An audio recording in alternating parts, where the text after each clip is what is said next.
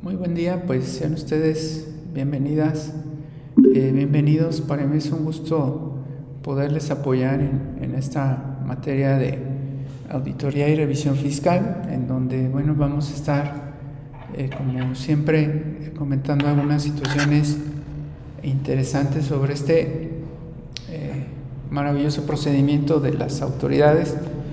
digo porque es maravilloso porque, bueno, muchas eh, consecuencias se generan o se derivan del mismo y sobre todo pues para nosotros es trabajo, ya sea como auditores, como auditoras, como autoridad o bien como asesores y asesoras de apoyar a los contribuyentes en el desarrollo de, las visitas, ¿no? Y bueno, pues es muy importante el tema de, de la constitución y las visitas, que es el que estamos comentando. No sé si tuvieran antes alguna duda, alguna inquietud antes de que continuemos con el mismo?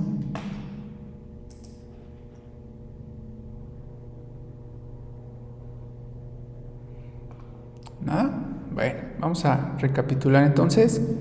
Estuvimos comentando, bueno, pues que las facultades de comprobación, bueno, pues es verificar absolutamente todo, todo lo que se encuentra en, en el domicilio fiscal, eso implica las facultades de comprobación, ¿sí? todo lo que, lo que tengamos, e incluso mercancías, eh, todo el inmueble, todo lo que es eh, incluso la totalidad del domicilio fiscal, porque en ocasiones, eh, no sé si han visto que hay edificios que es el mismo propietario y tiene varios locales, si no están divididos, si no está claramente especificado, el domicilio fiscal de cada uno de ellos, bueno, pues se va a verificar todos y cada uno de sus locales o establecimientos. Eh, ya comentamos algunos de los, de los fundamentos que son importantes para lo que estamos comentando, lo vimos la, la sesión anterior y bueno, vimos eh, quién ejercía también esas facultades de comprobación, que son los auditores o auditoras. Y bueno, cada autoridad pues tiene su... Eh, clasificación específica, ¿no? Eh, ya vimos también quiénes eran esos entes públicos que son los que se encargan de esas facultades de comprobación, también que es algo muy importante. Y bueno, pues eh, si tienen dudas, con gusto. ¿eh? Ya hablamos de la competencia también, vimos su importancia, incluso por ahí les comenté sobre la argumentación que se tiene que redactar para impugnar la competencia. Eh, vimos que era, eh, bueno, vimos eh, pues lo de la orden, les mostré una, una, orden, la vamos a volver a analizar más adelante.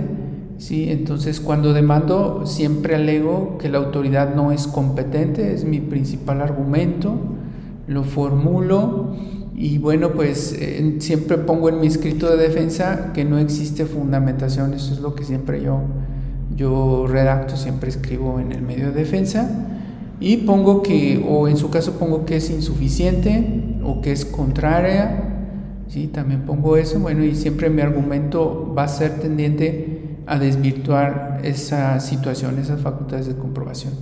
Y bueno, pues el procedimiento para, para hacer los argumentos, ya se lo comenté, esto lo van a ocupar para el siguiente periodo que van a llevar en, tercer eh, periodo pues su materia de juicio contencioso, pues les van a eh, decir que pues tienen que saber argumentar. Entonces para hacer el argumento de la competencia pues leo los artículos de la orden, verifico que se refieran a, que lo, que, a lo que la autoridad está plasmando en ese documento y pongo cuáles faltan. Este, pongo cuáles faltan. Me voy a tratar de dar un tiempo para para mostrarles una eh, demanda, no quiero decir que está perfecta, que está bien, bueno, pues es una forma, les voy a mostrar ahí cómo a veces lo, lo redacto y también leo muchas jurisprudencias cuando voy a hacer mi argumento. Eh, leo jurisprudencias sobre los temas que vamos a ver en el curso y que estamos viendo. Leo muchas, este, busco y leo. Leo sobre competencia, leo sobre auditoría, leo sobre fundamentación, sobre motivación, sobre autoridad fiscal, le pongo así en el buscador y leo muchas jurisprudencias sobre esas temáticas, ¿sí? sobre competencia, sobre fundamentación, ¿sí? sobre nulidad lisillana y sobre muchas otras. Entonces eso es lo que normalmente hacemos para, para la argumentación y para hacer argumentos eficientes, ¿sale? Y bueno, la competencia la uso en una demanda o la argumentación sobre la incompetencia la uso en una demanda para que mi cliente no pague impuestos, porque mis clientes pues no, lo, no quieren cubrirlos, entonces yo uso este argumento para que ya no los paguen y los liberen de toda responsabilidad. ¿sí? Bueno, esto es lo que comentamos lo anterior. Vimos que era la competencia, vimos que la orden debe de estar, vimos que era por un territorio determinado, ahí debe estar en la orden, una materia específica, un monto, esto normalmente no viene en la orden porque quienes nos auditan sí tienen la facultad para cualquier monto. Pero otras autoridades administrativas no, hay autoridades administrativas pues, que actúan por montos o los juzgados, algunos actúan también por montos. Y por grado, bueno, pues cada autoridad me puede hacer algo. Los auditores por grado solo pueden hacer algunas cosas, sus superiores por grado pueden hacer otras cosas específicas. Y bueno, tenemos también aquí los tipos de facultades que analizamos la sesión anterior. Sí, vimos eh, algunas de ellas, quedamos que algunas vamos a ver a detalle.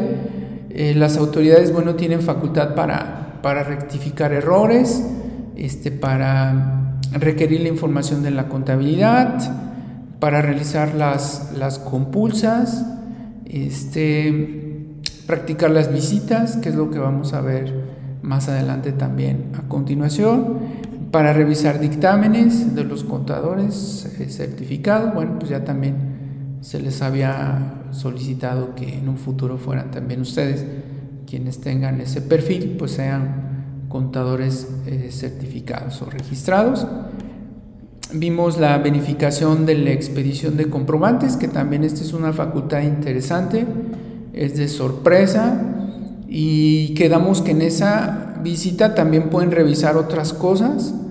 Es interesante también esa parte, ¿verdad? Que a lo mejor no lo contemplamos como asesores o asesoras y dejamos que nuestros clientes hagan en su negocio lo que consideren y pues le puede resultar perjudicial porque les pueden verificar solicitudes, avisos, comprobantes, envases, incluso pues cuestiones relacionadas con el IEPS como las cajetillas de cigarros, pueden revisar controles volumétricos en, las gasolineras, entre otras cosas, todo en los comprobantes, ¿sale?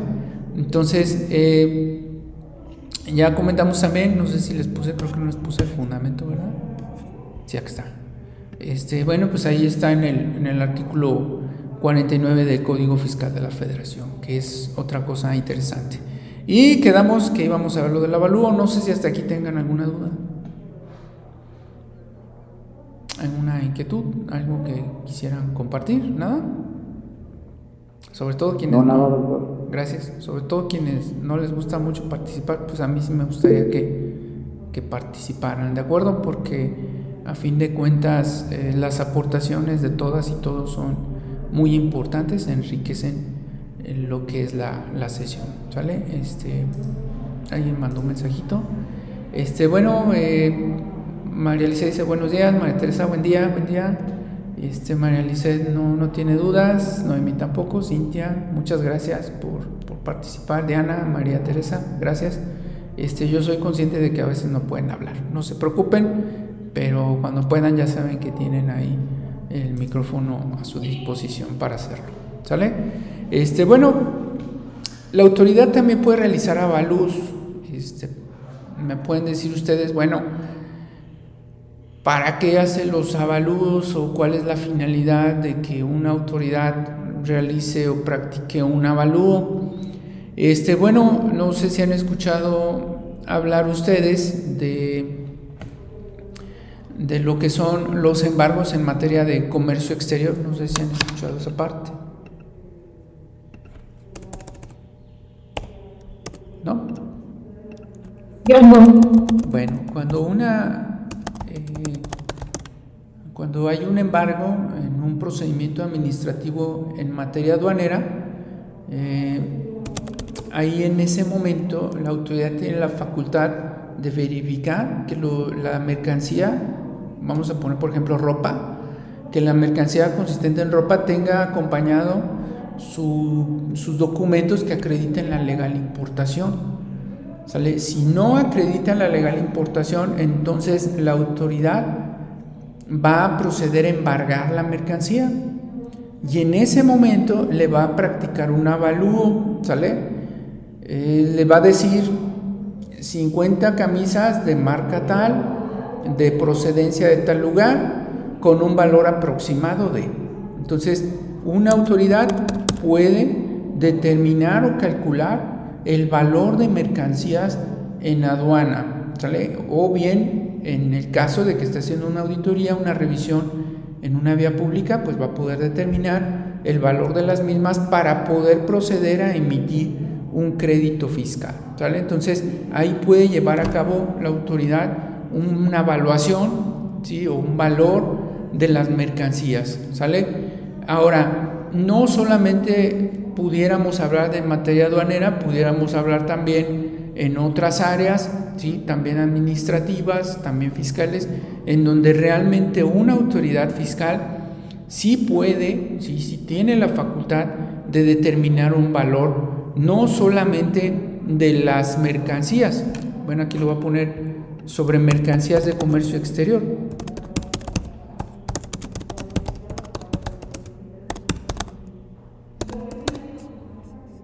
Pero también puede hacer el avalúo o valores, ¿verdad? El avalúo es un valor que se le da a las operaciones.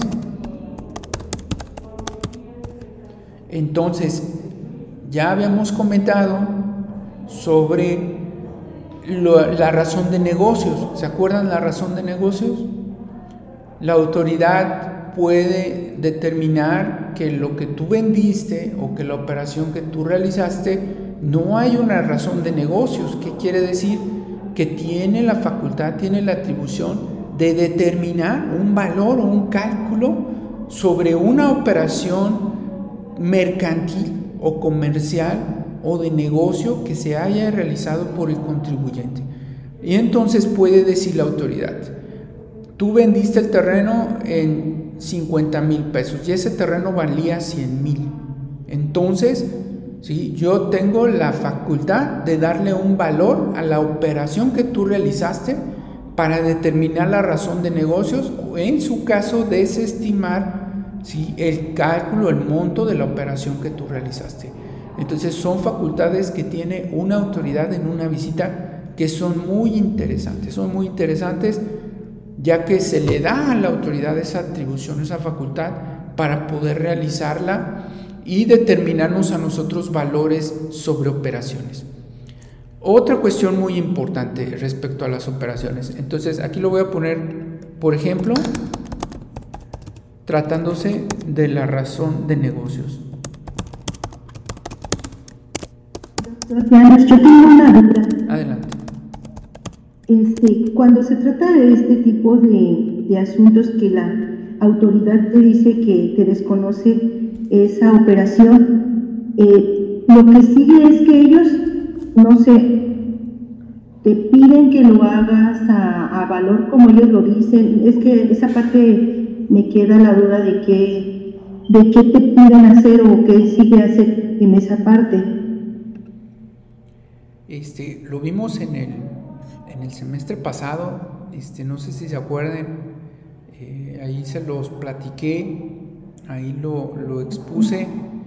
Este, vamos a ver si, me queda tiempo y con mucho gusto lo, abro el archivo. Déjenme buscar primero dónde está porque no lo traigo preparado. Eh, y pues si quieren lo comentamos, ¿sí? Este, porque no, porque ya lo, ya lo habíamos comentado el, el semestre pasado, ¿sí? Y no traigo aquí el material. Este, pero bueno, te lo puedo resumir, te lo puedo resumir. Eh, la autoridad va a levantar su acta, va a desestimar la razón de negocios, va a dar vista a sus áreas centrales y sus áreas centrales van a determinar si realmente no existió una razón de negocios. ¿Sale? ¿Sí? Gracias, gracias doctor. Entonces en ese momento la autoridad lo hace, ¿sí? Este, permítame porque me están llamando, ¿eh? Permítame un momento. Sí, bueno.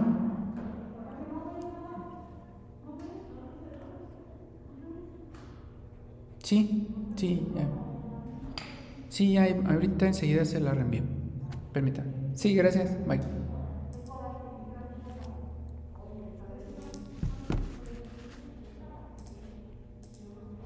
Este sí, permítame un momentito, ¿eh? Bueno, no sé si mientras tengan alguna duda. Eh, los auditores en específico no van a decidir sobre la lo que es la eh, la razón de negocio, sí. En específico ellos no no lo van a decidir, pero sí lo van a poder este, precisar, ¿sale? Sí lo van a poder precisar este, en sus actas y pues van a dar vista, a, perdón, van a dar vista a sus, a sus áreas centrales, ¿sale? No he conocido ya la fecha todavía a algún cliente que le hayan desestimado o le hayan dejado sin efectos la razón de negocios, ¿de acuerdo? No, yo no he eh, todavía no he tenido una situación al respecto o alguien a quien asesorar. Eh, porque se supone que tiene que ser derivado de una auditoría, de una visita domiciliaria. Eh, recuerden que las visitas domiciliarias ahorita actualmente por lo de la pandemia están suspendidas por parte de la autoridad. ¿sí? Entonces, este, pues eh, no se pueden aplicar o no se están aplicando, en consecuencia pues no, no van a aplicar, no, no se van a estar realizando actualmente. Cuando termine la pandemia, este, bueno, pues es probable que ya todo esto regrese, todo se reactive y pues vayamos avanzando en, en esa parte, ¿sí? De lo que es la, las facultades de comprobación en un domicilio fiscal. ¿Sí? ¿Este, ¿Alguna otra duda?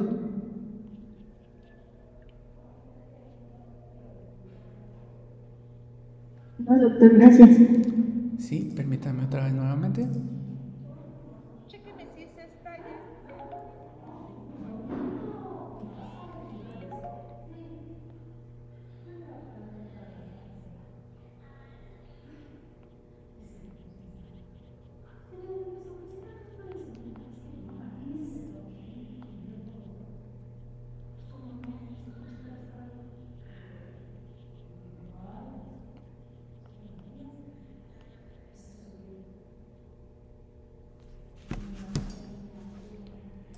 Bien, entonces, eh, pues ya cuando les toque un cliente de este tipo que les desestimen la razón de negocios, eh, pues ya lo comentaremos, ¿verdad? No me ha tocado a mí, este, pero el procedimiento está en el código y ahí lo, precisa. Y si quieren, la siguiente les muestro un, un este, material que tengo nuevamente por ahí para que lo podamos ver, ¿sale?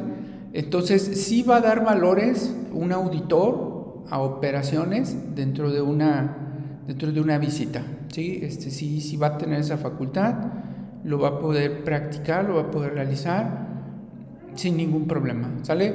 Y bueno, también eh, un auditor, por ejemplo, cuando llega a un establecimiento, un negocio, una visita, y detecta que no tiene una persona la contabilidad, eh, tampoco la persona tiene la forma de acreditar sus ingresos, entonces también la autoridad tiene la facultad de reconstruir operaciones, así se le llama.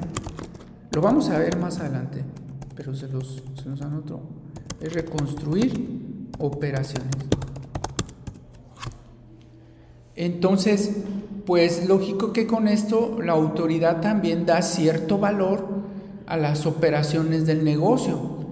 Ejemplo, pues si el contribuyente no tiene contabilidad y no eh, genera información que se le pueda proporcionar a la autoridad, pues la autoridad tiene la facultad de tomar información de donde pueda y reconstruir las operaciones y darles valor, ¿sí? darles un valor específico para poder determinar un crédito fiscal.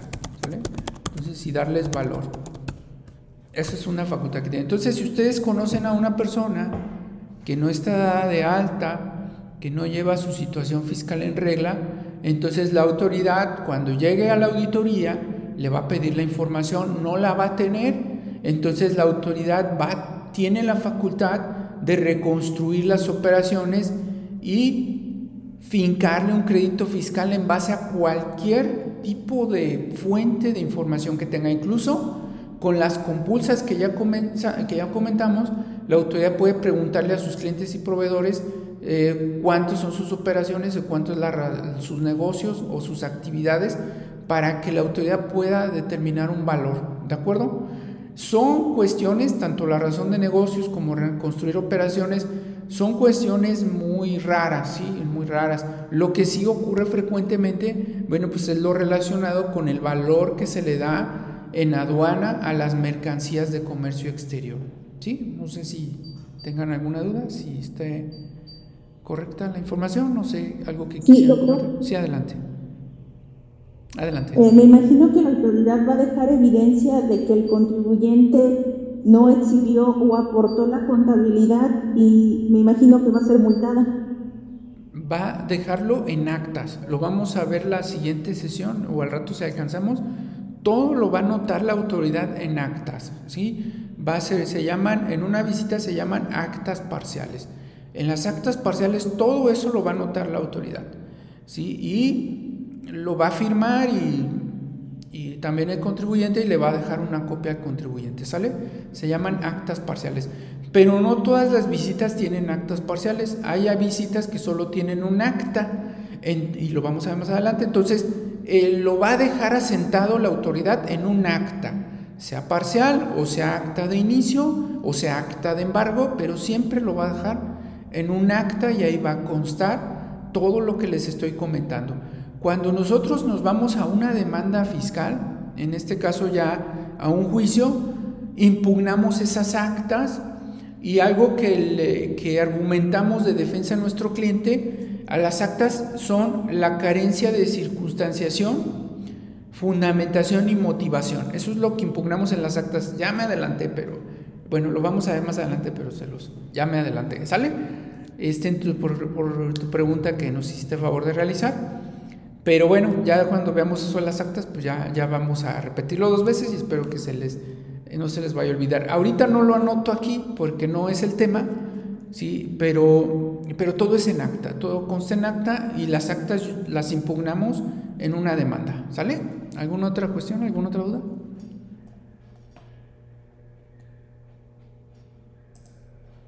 Nada, nada. ¿No? Este, bueno, ¿qué más puede hacer la autoridad?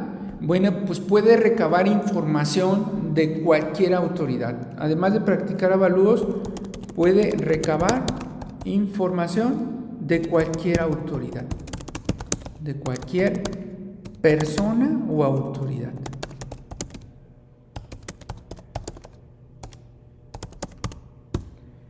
Entonces, bueno, pues si no tiene información nuestra, si no la puede obtener de nosotros, entonces la autoridad la va a poder obtener de donde quiera.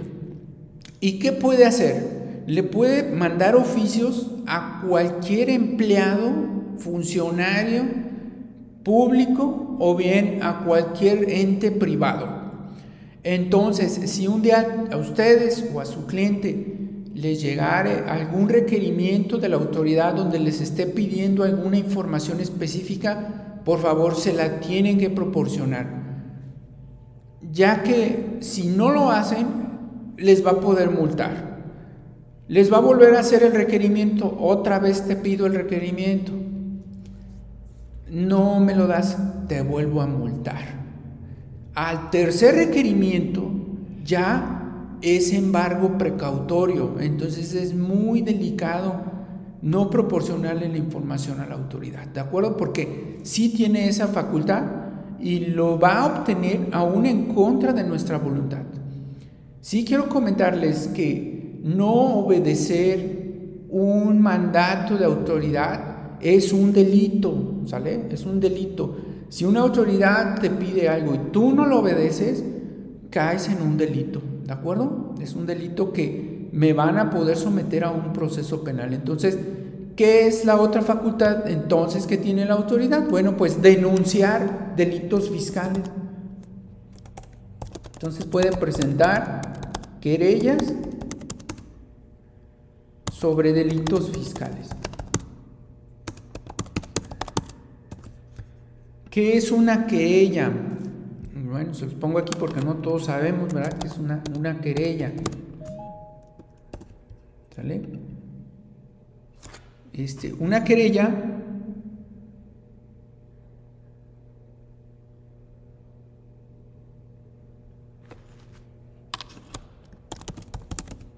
es una narración de hechos que se consideran delito. Eso es una, una querella. Permítame un momento.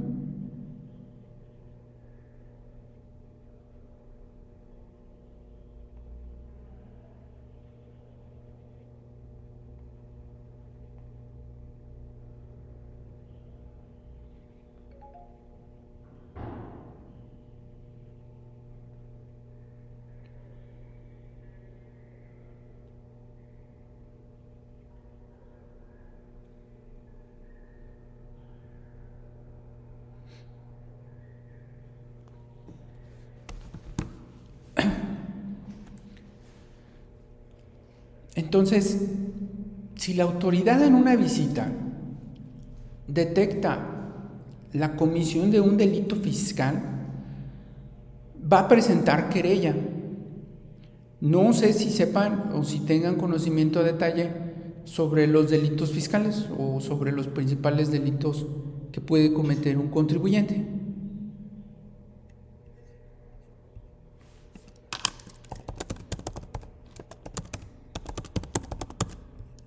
¿No? Son 12. No, contador. Son dos. Son defraudación fiscal y evasión. Delitos al RPC, profesor. Ajá, son defraudación fiscal y ya de ahí se derivan los de los que comentaron ustedes, ¿sale? Este, porque hay defraudación fiscal equiparada y hay defraudación fiscal. Entonces, los, las conductas que ustedes dijeron caen en defraudación o eh, equiparada.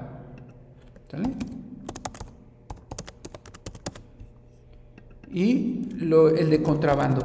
Y también hay contrabando equiparado, ¿sale?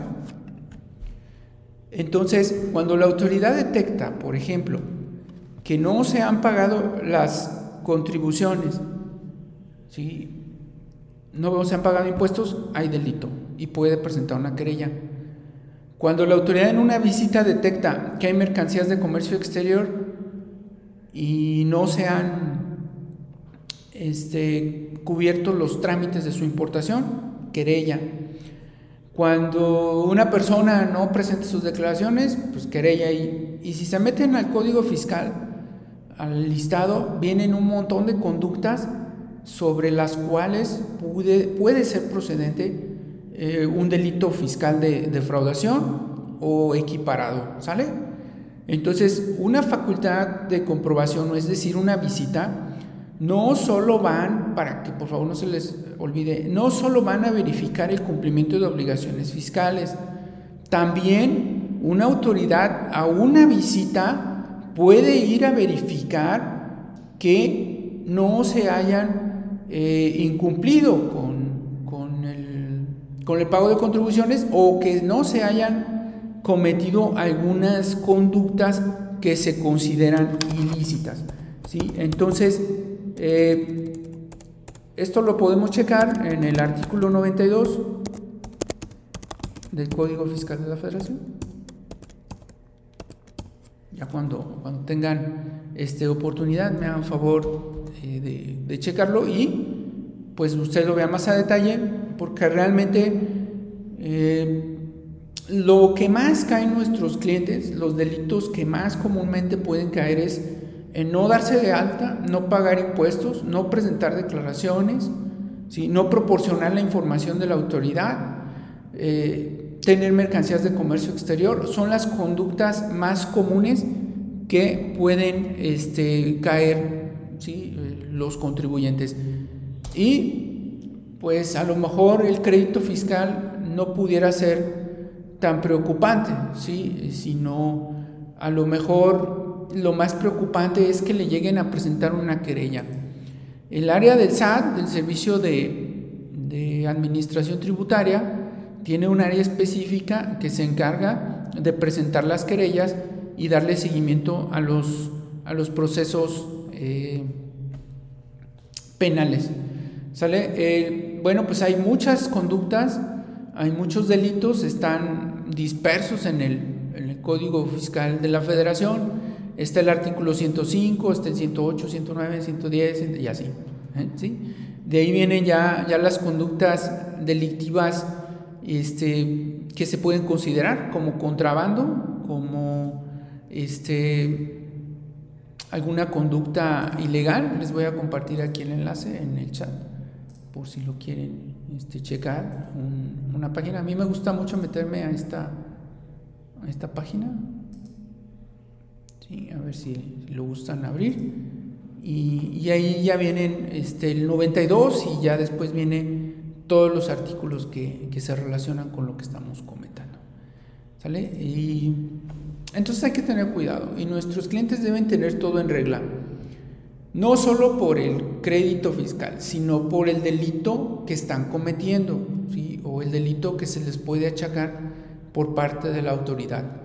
Entonces sí me gustaría que de aquí en adelante, cuando ustedes brinden una asesoría, eh, por favor, pues no solo le digan a su cliente que hay que estar bien en cuestión de impuestos, sino también hay que estar bien en cuestión de conductas ilícitas y no cometer lo que viene en los artículos que les comenté, ¿verdad? Que nuestro cliente no caiga ni en el 105, ni en el 108, ni en el 109 y sucesivos.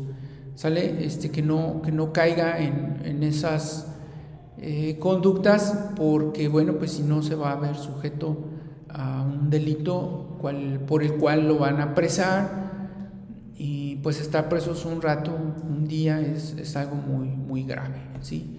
Entonces, igual el fisco tiene la atribución de decir con cuánto lo afectamos, determina un monto a pagar, un dinero, entonces para que la querella implica que también exprese el fisco implica que el fisco exprese el monto de quebranto que le estamos causando, de quebranto fiscal. Recuerden que es el crédito más sus accesorios. Más accesorios. Y esto se lo va a platicar, que eso es la querella, ¿verdad? Esto se le va a narrar al juzgador, ¿verdad? en este caso al ente investigador, ¿sí? A se lo va a narrar.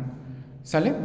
Este, entonces no sé si lo habían considerado eh, con sus clientes que no estén en regla, con las personas que conozcan que no estén en regla, eh, caen, en conductas ilícitas. ¿sí? Y la autoridad pues tiene esa facultad de ir al domicilio fiscal, verificar todo y en su caso si encuentra un delito fiscal, lo va a hacer de conocimiento de la autoridad ministerial, quien va a prender a nuestro cliente por denuncia, ¿verdad? por una querella, por una narración de hechos que se dio cuenta al momento de la visita. Entonces, pónganse bien en la mente de que una autoridad no solo va a revisar IVA, no solo va a revisar ISR, no solo va a revisar contribuciones, también va a verificar todo lo que ya vimos aquí en la lista, ¿sí? Todo lo que ya vimos aquí lo va a poder hacer, ¿sí? Va a tener esa atribución. Hecho, este, bueno, no sé si lo habían considerado. Eh, yo creo que nuestros clientes normalmente no les decimos que los van a meter a la cárcel, si sus clientes no entienden o son personas que no entienden razón, pues váyanse por ese lado penal porque es la verdad, ¿sí? O sea, sí existe, ¿sí? Este, y sí puede Eh, la autoridad incluso, lo voy a poner aquí también, incluso puede actuar, ¿sí? Este, ¿Cómo lo podríamos decir? Puede iniciar sus facultades, la autoridad,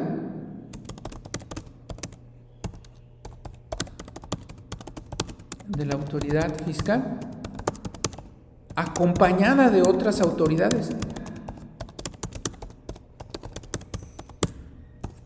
Entonces, cuando haya una visita, la autoridad fiscal ya puede ir con el Ministerio Público y en ese momento hacer la parte fiscal y hacer la parte penal.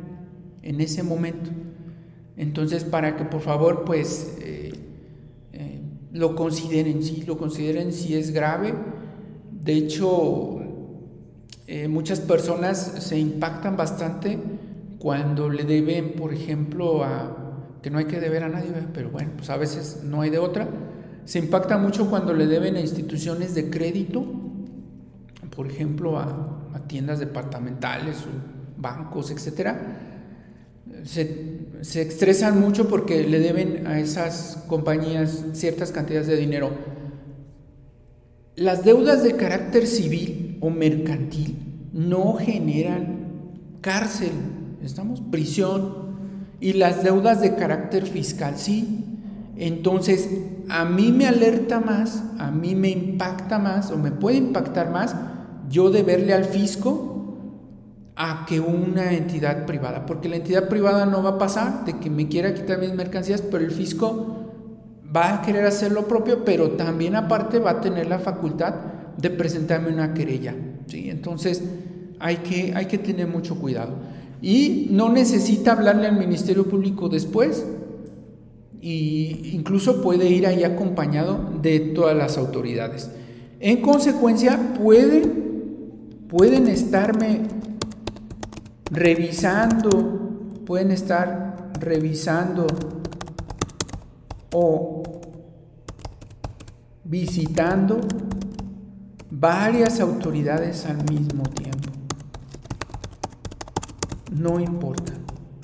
No ocurre, pero, pero sí está la facultad. Es decir, primero va una y luego va otra. Es muy raro que haya una coincidencia, pero sí, sí existe esa facultad, ¿de acuerdo? Esa facultad de la autoridad. Y también por otra parte, bueno, pues la autoridad, ya comentamos que, que puede, antes de, por ejemplo, antes de ir a una visita, antes de llegar a la visita, antes de la visita, me puede pedir información.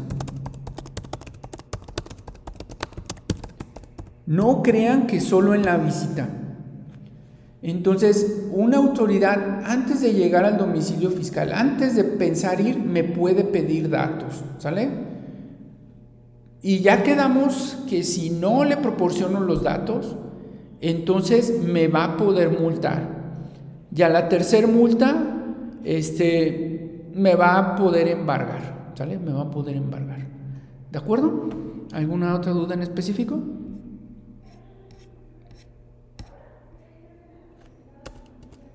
¿No? No, doctor.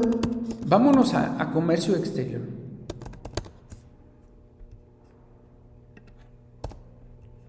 Ya hablamos sobre de ello un poco, ¿no? Pero, pero vámonos un concreto, un poquito más concreto a la materia de aduanera, ¿sale? En materia aduanera es lo mismo, ¿sale? Es, es similar. ¿Qué puede hacer la autoridad? Vamos a ponerlo. ¿Qué puede la autoridad?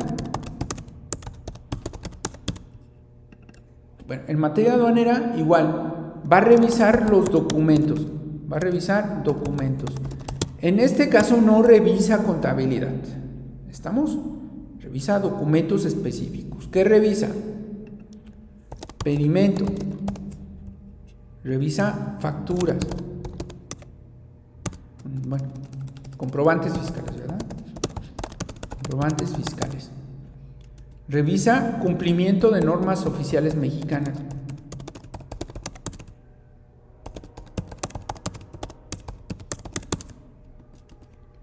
Verifica el pago de las contribuciones al comercio exterior.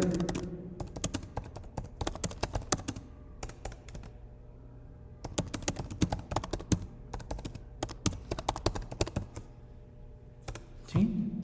Entonces, puede revisar documentos, comprobantes, cumplimiento de normas oficiales mexicanas, pago de los impuestos al comercio exterior. Revisa normalmente esto. También tiene la facultad, ¿sale? Esto es, muy interesante. Esto es muy interesante en materia de comercio exterior. A lo mejor ya algunos lo saben, pero otros no lo sabemos, ¿sale? Puede revisar el domicilio fiscal, el domicilio fiscal, la existencia del domicilio fiscal. Revisar la existencia del domicilio fiscal a donde se dirigen las mercancías.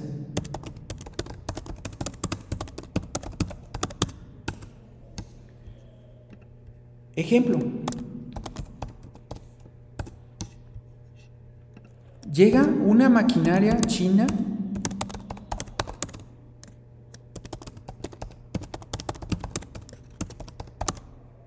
a Manzanillo, al puerto de Manzanillo.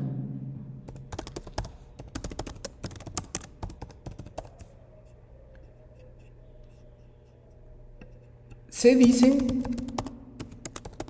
todos, todas las mercancías traen una guía, ¿cómo les podemos llamar? Traen un documento donde dice por dónde van a transitar las mercancías.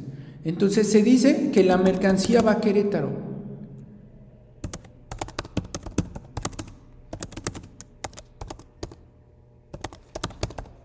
¿Sale? A un domicilio específico.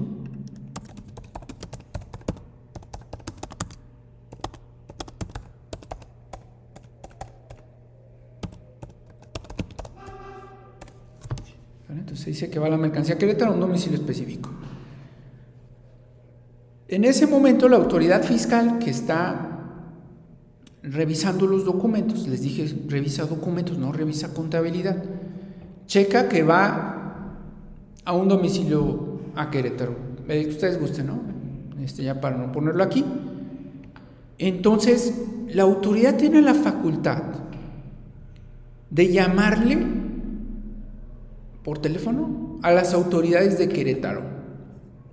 Entonces, en ese momento, al mismo momento, en ese instante, en ese momento, la autoridad de Querétaro, fiscal, ¿verdad?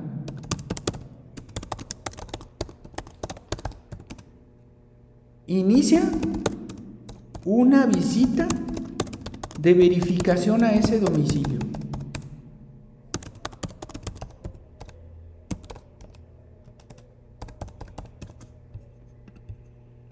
Para corroborar la existencia del mismo.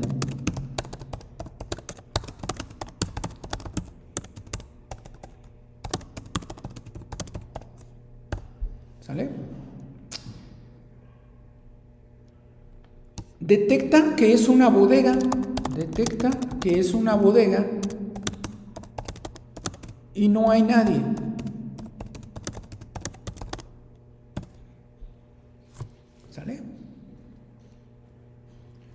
¿Qué va a pasar? La autoridad de Manzanillo, en ese momento, y le informa, desde luego, recibe la noticia y detiene la importación y embarga las mercancías.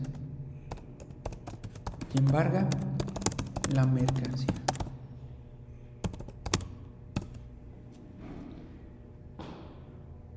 Y no procede ya que esa mercancía circule por las carreteras de México ni salga de la, de la aduana, ¿sale? A su destino. Y pues la empresa importadora va a tener que hacer una aclaración ante la autoridad fiscal. Desafortunadamente, ¿verdad? Desafortunadamente, en nuestro sistema fiscal hay mucha corrupción en aduanas. Dicen que ya lo están limpiando. Ojalá que sí. Los agentes aduanales que hacen la, el trámite, porque son los autorizados para hacer este tipo de tramitologías, en ocasiones le dan recursos económicos a la autoridad, ¿verdad? Bueno, es lo que me comentan, no me consta. le dan recursos económicos a la autoridad para efectos de que deje este, salir las mercancías. hay mucha corrupción, ¿sí? hay mucha corrupción según lo que, lo que yo he escuchado, según lo que me comentan. Entonces el agente aduanal se, se arregla con el de Manzanillo para que deje circular las mercancías. ¿sí? Se arreglan sin irse a medios de defensa Aquí lo que procede, ¿verdad? Aquí lo que procede serían medios de defensa. Fiscales.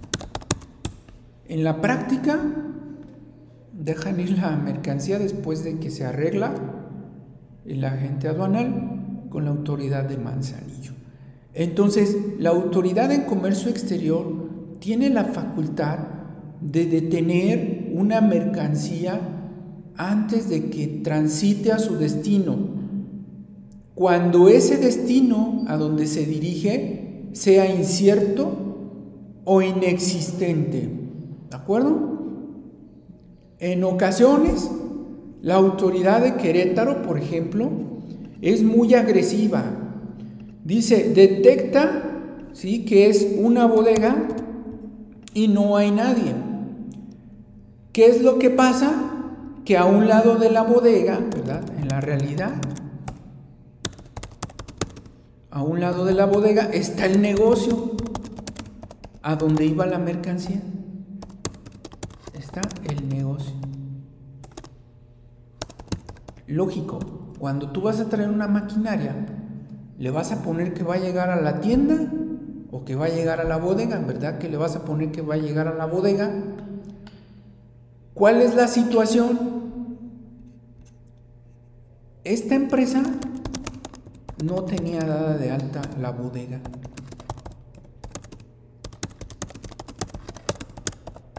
Ante el SAT, ¿verdad? La bodega. Ese es otro error que cometió la, la empresa, ¿verdad? No dar de alta, porque es obligación dar de alta el domicilio fiscal y todas las sucursales o todos los locales del, negocio. Entonces hay que tener mucho cuidado con esto, que realmente estén dados de alta todos los establecimientos y por eso detuvieron la mercancía en la práctica, ¿no? Y pues sí la dejaron, sí la liberaron, sí la dejaron salir, se arregló el agente aduanal con la entidad de, de Manzanillo, con la autoridad eh, aduanera que se encuentra en esas, en esas áreas. Bueno, no sé si tengan alguna duda, algún comentario.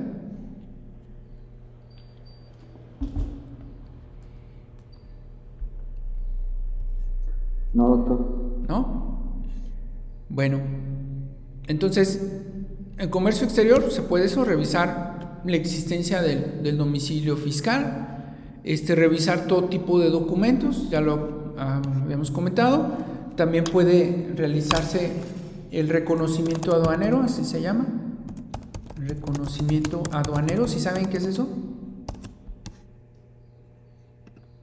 ¿Sí o? No. No. No. No. Bueno. Eh, el reconocimiento aduanero consiste en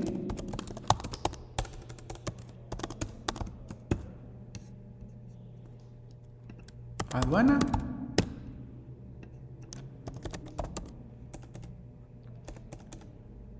este, tránsito de pasajeros.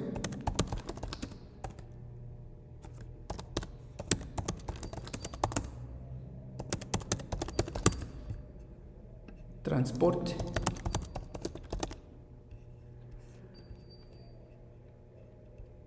Bueno, se da en en aduana, en tránsito o en transporte. ¿Sale? Son dos. Bueno, primero consiste en una revisión aleatoria.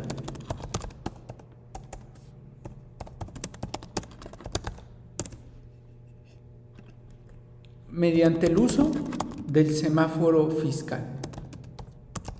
¿Sí saben cómo funciona el semáforo fiscal?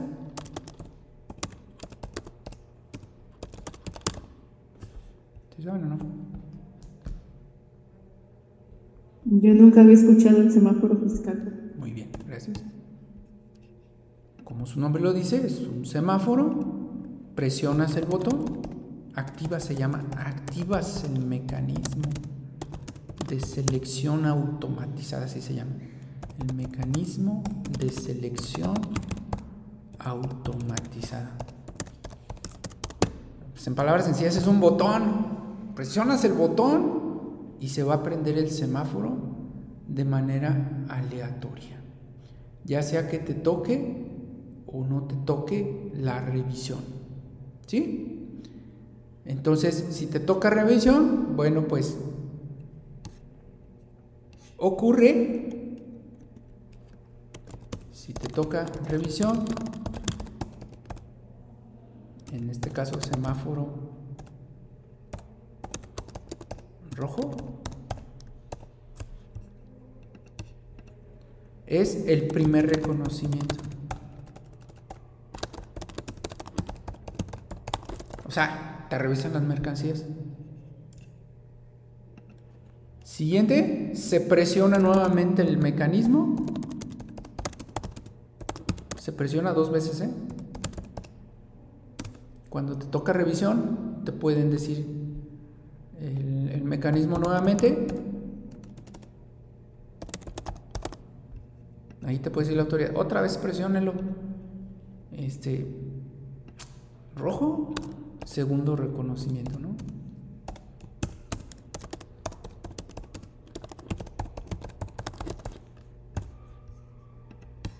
Este, nunca te tocó el semáforo, nunca te toca semáforo de revisión. Entonces, el primer reconocimiento puede ser en transporte.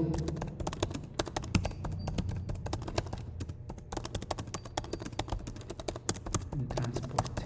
Ahí puede ser el primer reconocimiento.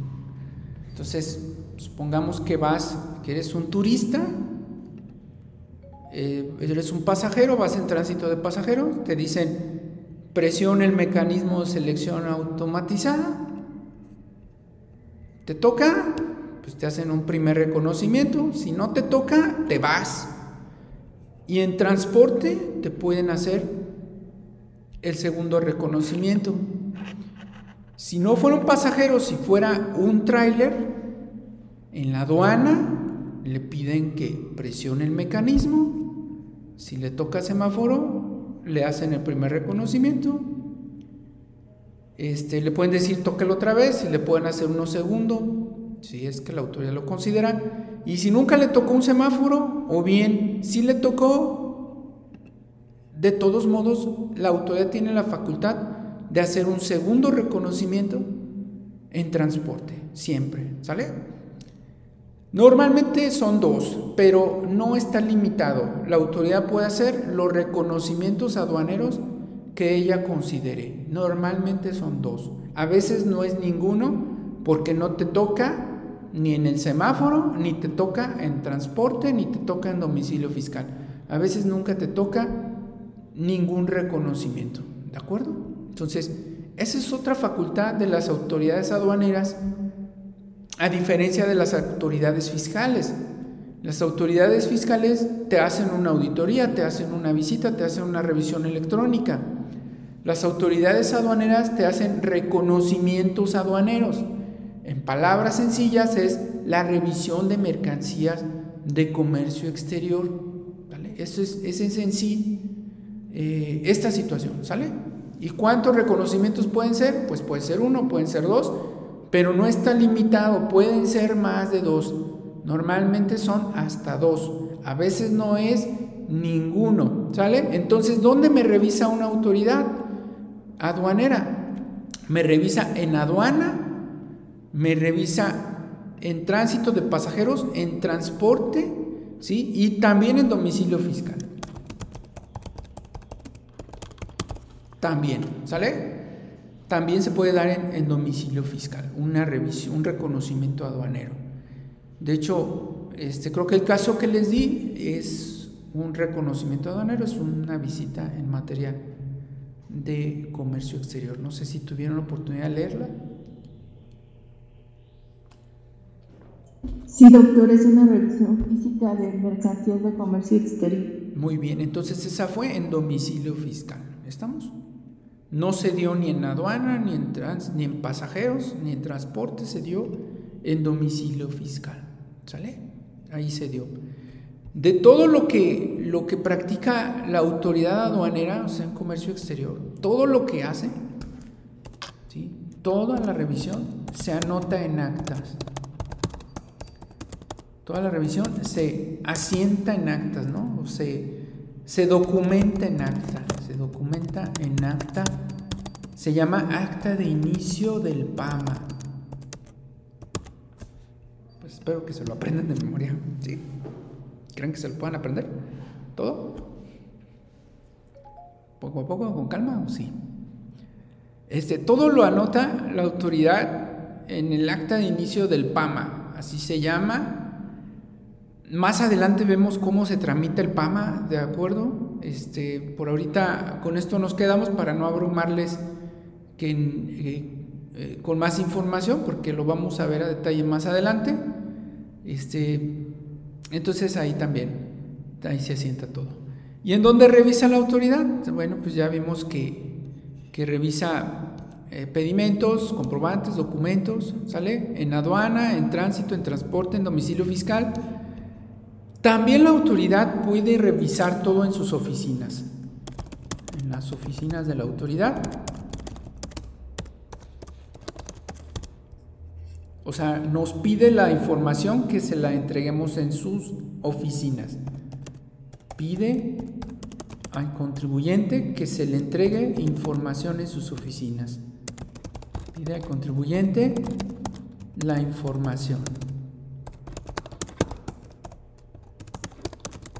Para que se entregue en sus oficinas, en, las oficinas de la autoridad, en las oficinas de la autoridad. A esto se le llama revisión de gabinete en materia de comercio exterior.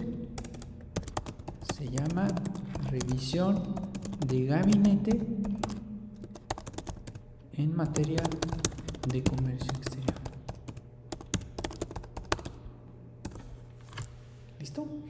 ¿Sí? Bueno, este, ¿cómo sé todo esto, verdad? Bueno, nunca les he dado mi currículum. No me gusta, me da pena, pero no, no soy así muy de que me gusta estar diciendo, pero este, tengo especialidad en impuestos a comercio exterior, eh, especialidad en, en, impugnación fiscal. Tengo dos especialidades, la maestría. Este, entonces, pues, dentro de mis funciones de mi trabajo, este litigo eh, PAMAS, aquí está esto.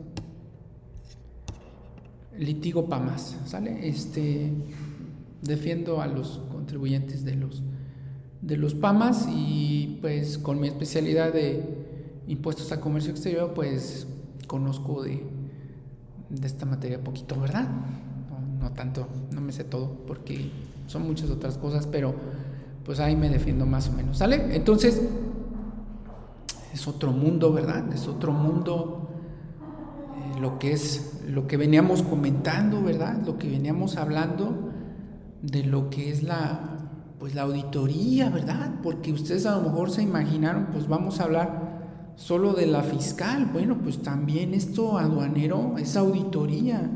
Eh, auditan el cumplimiento de las disposiciones en materia aduanera, comercio exterior, normas oficiales mexicanas, este es, interesante, es muy bonito, a mí me gusta mucho, me agrada mucho.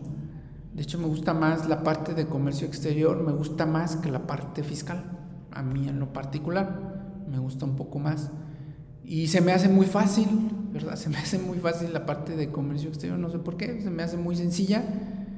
Se me hace un poco más complejo lo, lo que son lo de, lo de impuestos, pero a lo mejor a ustedes se les puede hacer al revés.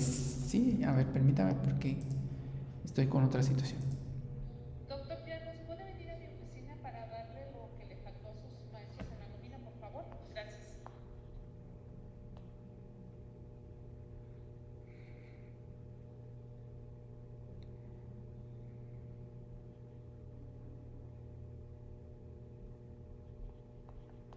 ¿Alguna duda?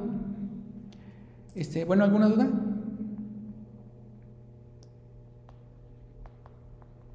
De momento no, doctor. Ok.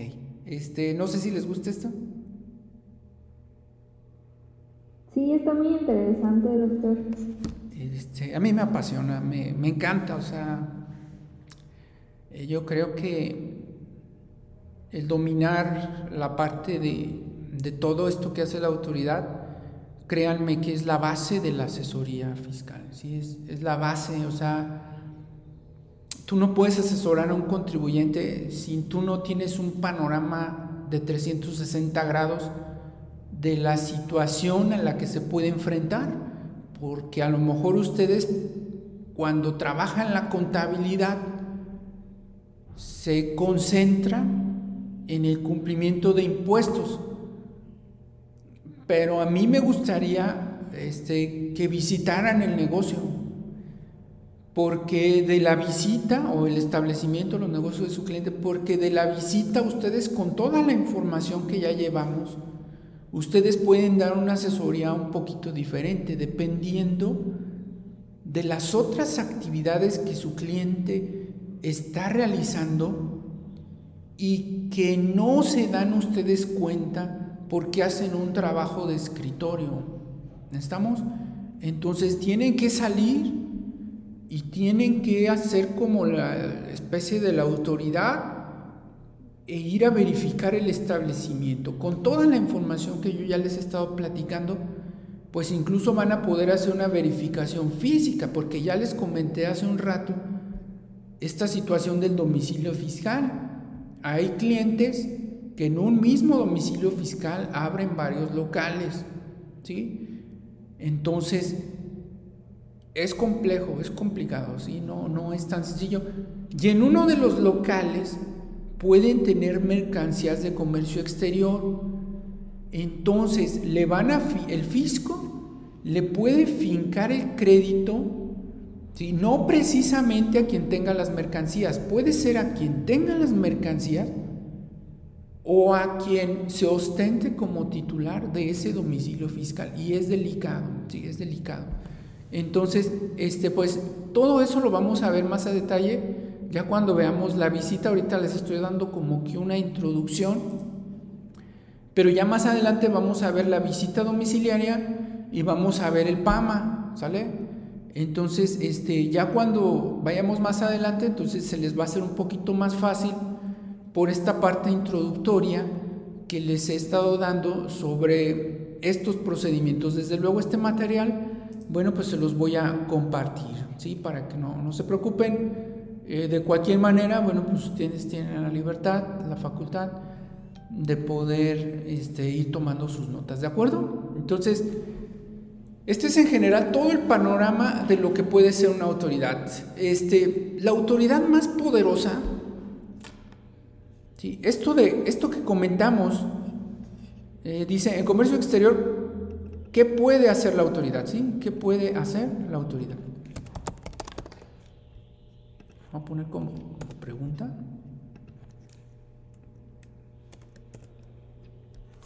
En comercio exterior, ¿qué puede hacer la autoridad? ¿Sale? Este, ese es el título, pero aquí hay algo muy importante. Gobierno del Estado puede hacer todo lo que yo les comenté. Gobierno del Estado puede hacer todo lo relacionado con la materia de comercio exterior. Pues estudien mucho, eh, a lo mejor un día, si a ustedes les gusta, si quieren, ¿verdad? Pueden ser auditoras o auditores de gobierno del Estado en materia de comercio exterior. Entonces, gobierno del Estado puede hacer todo lo relacionado con la materia de comercio exterior. Todo lo que les acabo de decir lo puede hacer, en este caso, el Estado de Guanajuato, el Estado de Querétaro, el Estado de México. Tienen facultad para practicar PAMAS, ¿sí? este, para, para realizar los procedimientos administrativos en materia aduanera sin ningún problema.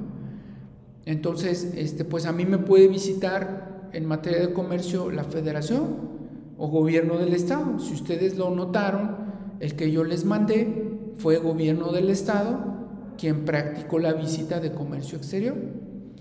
Y pues no lo descarten, a lo mejor en un futuro sean jefes o jefas o directores, directoras del área de comercio exterior del gobierno del estado, pueden ser directo, este, auditores o auditoras en materia de, de impuestos a comercio exterior, ¿de acuerdo? Sin ningún problema échenle muchas ganas, pónganse a estudiar mucho para que estén preparadas cuando les, o preparados para cuando les den la oportunidad.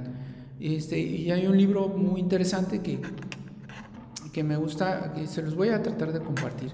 Este, si no se los comparto, mándenme un WhatsApp para que me recuerden, porque a veces tengo muchas cosas, discúlpenme, pues, a veces no, no me alcanza la mente para acordarme todo, pero hay un libro muy interesante sobre el éxito. Y les quiero practicar brevemente esa anécdota, ¿no? Es un médico, un médico muy importante que escribe libros de superación personal y narra y dice que hay que estar preparados para el éxito. Y narra narra este su anécdota, dice que en una ocasión viajó su papá a Brasil, entonces este su papá se enfermó en Brasil él es médico y quiso ir a Brasil para pues para ver el estado de salud de su papá. Entonces viaja a Brasil, eh, llega al hospital y se encuentra con el cardiólogo del hospital. Él era también, creo que cardiólogo, no me acuerdo de su especialidad, pero platicaron y dialogaron, dialogó con el, con el especialista de, de su papá que lo estaba trabajando, que estaba viendo su salud o su situación de salud. Y este, platicaron y, el especialista de su papá reconoció que sabía mucho de medicina. Le dijo, es que usted está muy bien preparado en medicina con lo que estamos platicando. Me doy cuenta de que usted está muy bien preparado. Le invito a que dé clases en una universidad donde yo también doy clases. Lo invito a que dé clases en la Universidad de, de Harvard. Y entonces lo invitó a Harvard y, ya se quedó como catedrático de Harvard. Porque, y él dice, ¿por qué soy catedrático de Harvard? Dice, no porque se enfermó mi papá, no porque fui a Brasil a ver su situación, no porque conocí al médico de mi papá y que era un médico muy prestigioso y que daba clases en Harvard. Dice, no me llegó el éxito por las circunstancias que se dieron relacionadas con la visita que hice a Brasil y con la enfermedad de mi papá. Dice, no, el éxito te va a llegar porque estés preparado o preparada. Dice, gracias a que yo sabía de medicina, esta persona lo notó y gracias a que yo tenía los conocimientos, ahora soy muy exitoso y soy catedrático de, de Harvard. Entonces, pues les quiero regalar esa anécdota. Él al leer su libro me la regaló a mí y yo trato siempre de, de no olvidarla y cosas así me han sucedido. Yo no he tenido oportunidades por las circunstancias, sino porque conozco de los temas y de las materias por las cuales les estoy platicando y apoyando. Entonces, estudien mucho, prepárense mucho, para que estén listas y listos para cuando se presente la oportunidad que ustedes habían soñado o que están soñando. ¿Sí? Entonces, no dejen de, de, repasar sus lecciones, no dejen de estudiar y de prepararse para el día en que se presente esa oportunidad. Y dicen por ahí que las oportunidades solo se presentan una sola vez y no se vuelven a repetir. Eso dicen. Yo a veces no lo creo, yo a veces no lo creo, a veces sí me, me ha tocado no aceptar algunas oportunidades y de todos modos se vuelven a presentar otras. Entonces yo no lo creo, pero eso dicen, ¿eh? eso dicen, no sé si ustedes lo crean de la misma manera. Entonces, este, pero bueno, pues yo les regalo ese, esa anécdota y si me dicen en la semana, si me recuerdan, les comparto el libro por si lo, lo quieren leer. Este, y ahí lo narra, y narra este autor se llama ahorita lo, lo googleamos, se llama Jair Libeiro.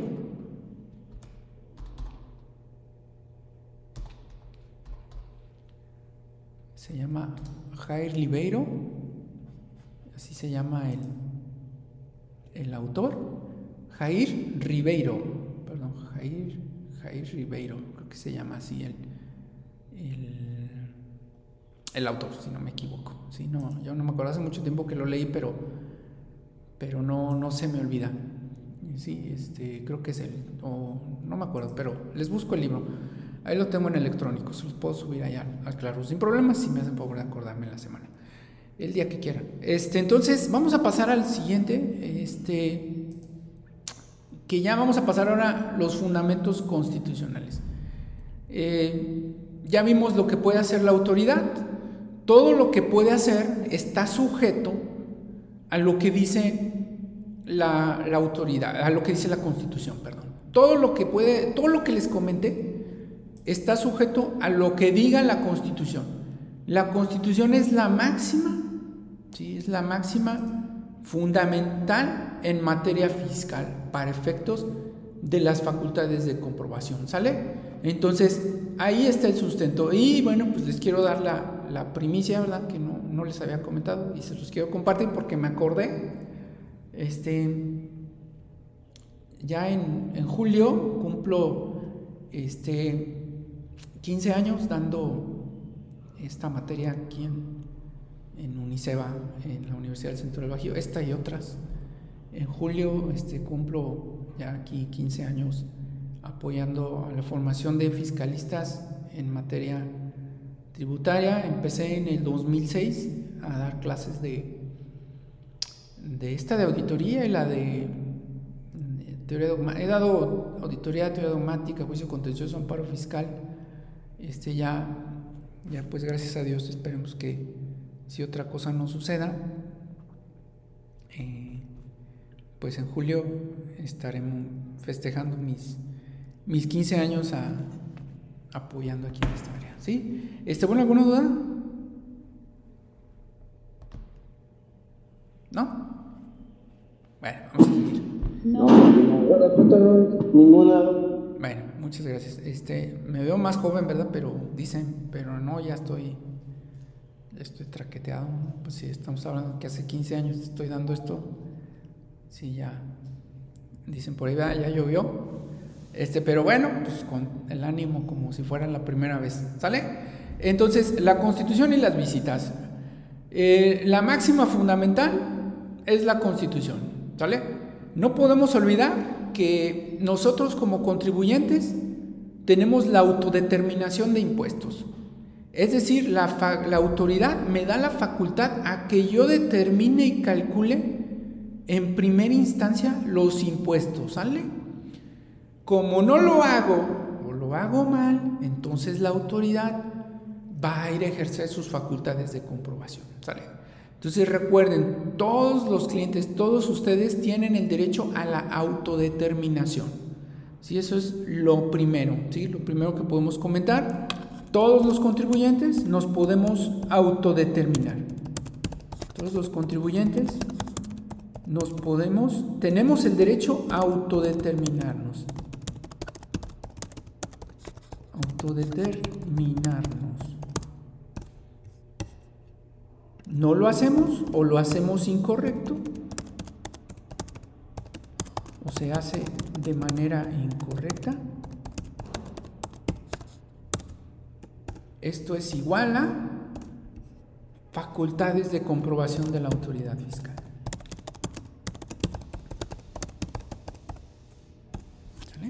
Entonces es en primera instancia. Incluso en comercio exterior, todos los, los contribuyentes se, determin, se pueden autodeterminar sus impuestos al comercio exterior. ¿Sale?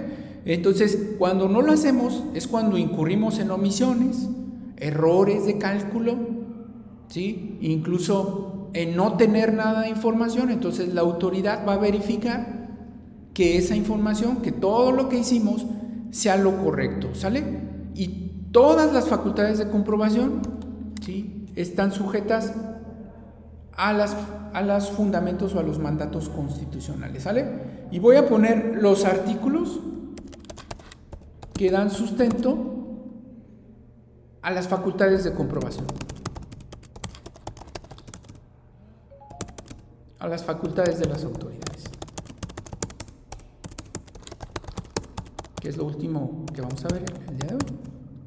Entonces, vamos a ver los, los fundamentos constitucionales, o sea, los artículos que les dan sustento a los actos de autoridad. Vamos a tener, este, no sé si me puede ayudar alguien con, con la constitución. ¿Alguien que me pueda ayudar? Nada más con un artículo, si alguien pudiera.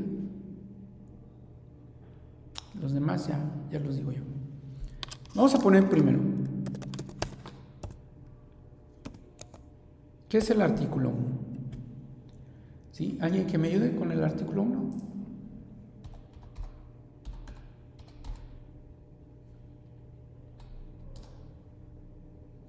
No, bueno, lo leo. Yo le ayudo. Sí, adelante. Artículo primero. En los Estados Unidos mexicanos, todas las personas gozarán de los derechos humanos reconocidos en esta Constitución y en los tratados internacionales de los que el Estado mexicano sea parte, así como las garantías para su protección, cuyo ejercicio no podrán restringirse ni suspenderse, salvo en los casos y bajo las condiciones que esta, que esta Constitución establece. Muy bien. Las normas relativas a los derechos humanos se interpretarán de conformidad con esta Constitución y con los tratados internacionales de la materia, favoreciendo en todo tiempo a las personas la protección más amplia. Todas las autoridades, en el ámbito de sus competencias, tienen la obligación de promover, respetar, proteger y garantizar los derechos humanos de conformidad con los principios de universalidad, interdependencia, indivisibilidad y progresividad. En consecuencia, el Estado deberá prevenir, investigar, sancionar y reparar las violaciones a los derechos humanos en los términos que establezca la ley. Está prohibida la esclavitud en los Estados Unidos mexicanos, los esclavos del extranjero ahí, ya está ahí. que entren al territorio nacional. Ya está ahí porque lo demás ya es de, de otra materia. ¿Sí? Gracias. Sí. Muy amable. Gracias por tu, tu participación. ¿Sale? Este es el artículo más importante de la Constitución. No se les debe olvidar como fiscalistas que todos sus clientes, todos los contribuyentes, gozarán de los derechos humanos. ¿Sale? Y todas las autoridades fiscales los deben respetar. Y las violaciones a los derechos van a ser reparadas. ¿Sale? ¿Con esto qué quiere decir? Que si una autoridad fiscal en una facultad de comprobación transgrede los fundamentos que vamos a ver a continuación, todo va a ser nulo. Eso significa que serán reparados. En fiscal se anula todo. En fiscal se anula el crédito y sus accesorios. Así se repara. Así se repara por el Estado. Entonces, autoridad, yo me puedo autodeterminar. Yo no lo hago bien, cometo misiones, lo puedes hacer tu autoridad. Pero está limitada tu facultad a que consideres que yo gozo de derechos humanos y constitucionales y que tú los debes respetar. Y si no los respetas, entonces yo voy a acudir a una instancia, un tribunal, para que esa violación sea reparada. Y la reparación consistirá en que se anule el crédito fiscal y sus accesorios. ¿De acuerdo? ¿Alguna duda? ¿Sí? Cuando hago la demanda, redacto la autoridad fiscal en su orden o en su crédito fiscal que emitió violenta en mi perjuicio el contenido del artículo primero constitucional que establece y ya pongo esto que le comenté, por lo cual el crédito fiscal debe ser declarado nulo, ya que transgrede nuestra máxima norma en México. ¿sí? Entonces, es el artículo más importante que, que por favor no quiero que bueno, soy muy pediche y pido a veces mucho, pero no quisiera que se les olvidara jamás, ¿sale? Como toda la información, este, pues trabajen en ello. A mí me gustaría que no, que no se les olvidara. Entonces es el artículo más importante que tenemos nosotros en materia fiscal.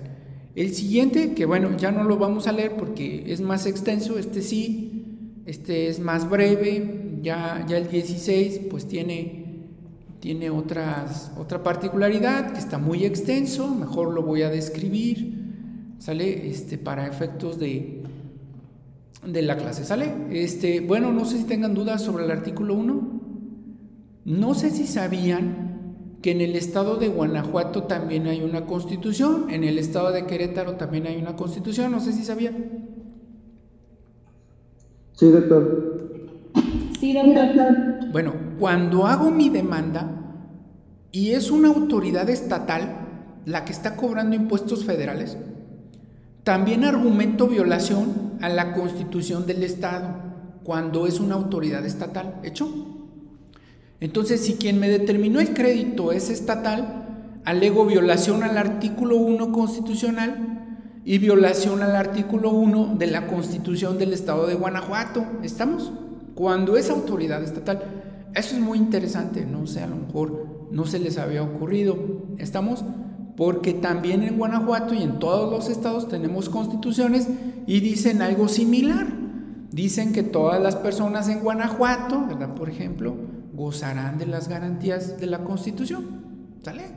Entonces, solo cuando es autoridad estatal que me determine impuestos estatales o impuestos federales, alego violación al artículo 1 de la Constitución para el estado de Guanajuato. ¿De acuerdo? ¿Sale? Eso es, eso es interesante. Este, si quieren lo pongo aquí abajo, en Guanajuato.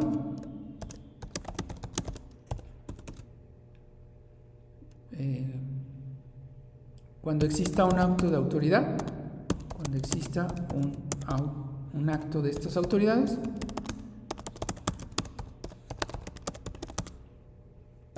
que viola derechos, argumento, bueno, sustento mi argumento,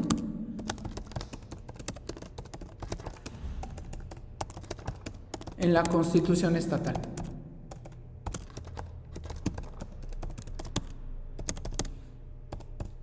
¿De acuerdo? Ahí está, porque luego se nos olvida. Y a lo mejor ni están anotando, ¿verdad?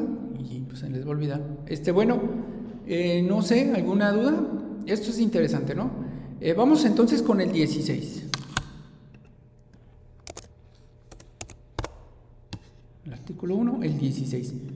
El 16 nos dice que nadie podemos ser molestados. Nadie puede ser molestado en su contabilidad. No dice contabilidad, ¿verdad? Dice papeles. No puede ser molestado en sus papeles. ¿Sale? ¿Hecho? O posesiones. Hace rato les dije que la autoridad también podía quitarnos las mercancías, ¿verdad? Entonces, nadie podemos ser molestado en nuestros papeles, en nuestras posesiones, que estén en nuestro domicilio fiscal, ¿sale? Excepto excepto cuando exista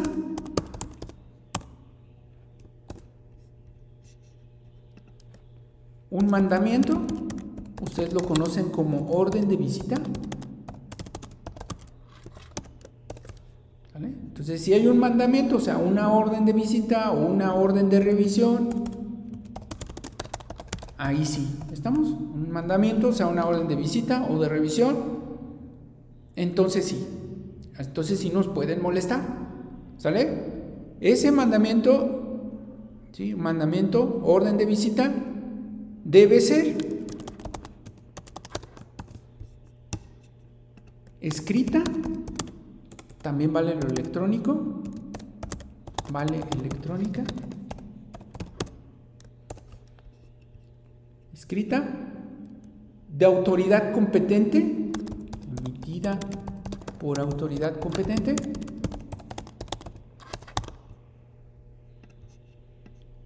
fundada y motivada ¿Qué quiere decir emitida por autoridad competente? Que debe constar en la orden los fundamentos. Ya les mostré hace ocho días la orden y sí tenía los fundamentos. Entonces, aparentemente era emitida por autoridad competente, salvo que yo la analice y diga si sí o si no. ¿Estamos? Fundada y motivada que tenga los artículos que le dan competencia a la autoridad para ejercer esa atribución. ¿Sale? Entonces nadie me puede molestar en mi contabilidad. ¿Sale? ¿Estamos? Siempre y cuando sea conste, esa molestia conste en un escrito emitido por autoridad competente, fundado y motivado. ¿Sale? Entonces debe ser así. ¿Qué más debe expresar? Debe expresar. ¿Sale? El lugar donde se va a practicar, lugar o lugares donde se practicará, donde, se, donde me van a molestar, ¿verdad? Donde me molestarán, entre comillas, donde me practicarán la visita. Va a constar el lugar o lugares. Únicamente me van a revisar el lugar o lugares que exprese la orden eh, que también se llama mandamiento. ¿Sale? Únicamente. No se pueden pasar a otro domicilio diferente. Para que puedan ir a otro domicilio diferente, deben emitir otra orden. ¿Cuándo pudieran irse a otro domicilio diferente? Imagínense que yo me di de alta con la calle de Hidalgo 222 y cuando llega la autoridad detecta que el domicilio dice Hidalgo 222B, esa orden ya no sirve porque solamente puede revisar el 222, ¿de acuerdo? Entonces, para que la autoridad pueda irse al 222B, tiene que emitir una nueva orden con el domicilio correcto, ¿de acuerdo? Entonces, la visita solamente se limitará a ese lugar o lugares, ¿sale? Entonces, ¿Qué más debe expresar? ¿Sale? Debe expresar la persona a la que se dirija. La persona a quien se dirige. O personas. ¿Sale? La persona, le voy a poner a quien se dirige. Aquí hay un punto importante. En comercio exterior, no se requiere que tenga la persona a la que se dirige. Porque en comercio exterior, hace rato comentamos que puede ser la revisión en transporte, ¿cierto? Entonces díganme si cuando una autoridad detiene un tráiler, ¿ustedes creen que trae el nombre de la persona a personas? ¿Verdad que no? Entonces en comercio exterior se puede omitir el nombre de las personas. Y me van a decir, entonces, ¿qué lugar se le pone? Muy interesante. En comercio exterior, si es en transporte, se le va a poner los datos, los datos de localización de donde se esté practicando la diligencia de la revisión en transporte. Ejemplo, carretera, carretera Monterrey Nuevo Laredo, kilómetro 5.5, por ejemplo, ¿verdad? Así se le pondría porque no hay en específico un lugar concreto, un domicilio fiscal donde se esté revisando la verificación de las mercancías en transporte. ¿De acuerdo? Este, no sé si eso quede claro. Este, ya no lo anoto, ¿se lo van a grabar de memoria? Sí, espero. ¿Sí o no? Siguiente. Debe expresar el objeto de la revisión, ¿sale? El objeto. El objeto. Eh, no me lo confundan con cosas. El objeto, lo voy a poner más bien como ejemplo, el objeto sería Un motivo, ¿no? Ajá, más o menos. Sería revisión de IVA, ISR, IEPS, impuestos al comercio exterior,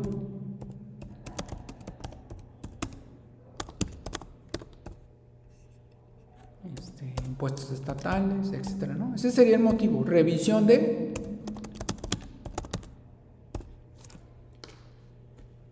El motivo no va a ser de que porque estoy mal en mi situación fiscal, ese no es, no es el objeto, no es el motivo. El objeto es a lo que va la autoridad. ¿A qué va la autoridad? A una revisión de IVA, a una revisión de ISR, a una revisión de IEPS, una revisión de expedición de comprobantes, etcétera. ¿Y no iría también el periodo, doctor, el ejercicio? Por ejemplo, si es de impuestos. Gracias por, tu comentario. Eso no lo dice la Constitución, lo, estoy poniendo lo que, lo que dice la Constitución. ¿Estamos? Este, la Constitución eh, en específico no dice el periodo sujeto a revisión, eso ya, ya viene este, por interpretaciones que se han hecho a la Constitución, ¿sale? Pero ese sería el objeto y lo ponemos aparte, que no se te vaya a olvidar. Dijo la compañera, no viene en la Constitución, no lo voy a poner mejor, no expresa la Constitución directamente.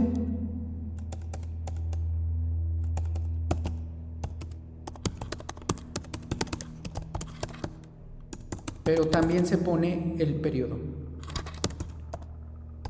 Porque es que como estamos en los fundamentos constitucionales, para que no se me confundan, pero también se expresa el periodo. ¿Sale? ¿De acuerdo? Muchas gracias por tu, tu aportación. ¿Sale? ¿Hecho? Entonces, gracias por tu aportación. Entonces, se expresa el objeto, este, dijo atinadamente su compañera, se expresa eh, el periodo, ¿sale? Y también, que ese sí viene en la Constitución, los testigos. Entonces se debe expresar los testigos. Eso es muy importante. Si no hay testigos o no los quiere designar, si no hay testigos, pues se anota ahí no había testigos. Imagínense ustedes que están en la carretera, este, nunca han ido para allá, nunca han pasado por la carretera Monterrey Nuevo Laredo, ¿no? Está bien solo, nunca han pasado. No. No. Bueno, bueno, yo sí como unas 30 veces, a lo mejor muchas. Este, está bien solo ahí, está da miedo cuando vas este, en el autobús o en el vehículo porque, porque da miedo. Entonces, pues no va a haber testigos. Entonces, testigos, pues cuando exista la posibilidad, ¿estamos? Si no hay la posibilidad, pues la autoridad va a notar en el acta que no había testigos en el lugar por las circunstancias o por el lugar en donde se estaba practicando la diligencia. Entonces, pues este no lo va no van a constar, pero sí va a notar la imposibilidad de que hayan este eh, no haya habido testigos, ¿sale? ¿Qué más va a expresar? Va a expresar la firma autógrafa del funcionario. Nombre y firma de los visitadores. Sí, aguántenme. Sí, es que son muchos más, pero este, no todos vienen en el 16. ¿Sale? No, no todos vienen en el 16. Sí, son más. Después los vemos todos. Ahorita nada más estoy poniendo este, en específico los del, los del 16, ¿de acuerdo? Sí, porque si no, este, no, luego se me vayan a confundir. Por eso ahorita ya aclaré eso, lo del periodo. Pero sí vienen esos que ustedes comentan, ¿sale? Nada más estoy especificando los de la Constitución. Luego vemos ya los del Código Fiscal en la siguiente, en la siguiente sesión, ¿sale? Este va a constar también que va a verificar, que va a comprobar el cumplimiento de las disposiciones fiscales. Que se comprobará el cumplimiento de las disposiciones fiscales.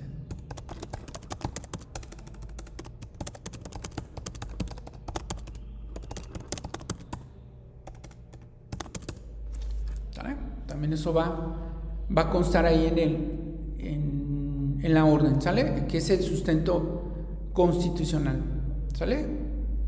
¿Estamos? Entonces... La acta circunstanciada, eso sí viene en el 16, ¿no? Así es, sí. Muy bien, gracias por tu, por tu apreciación. Ahorita lo ponemos. Este, no sé hasta aquí alguna duda.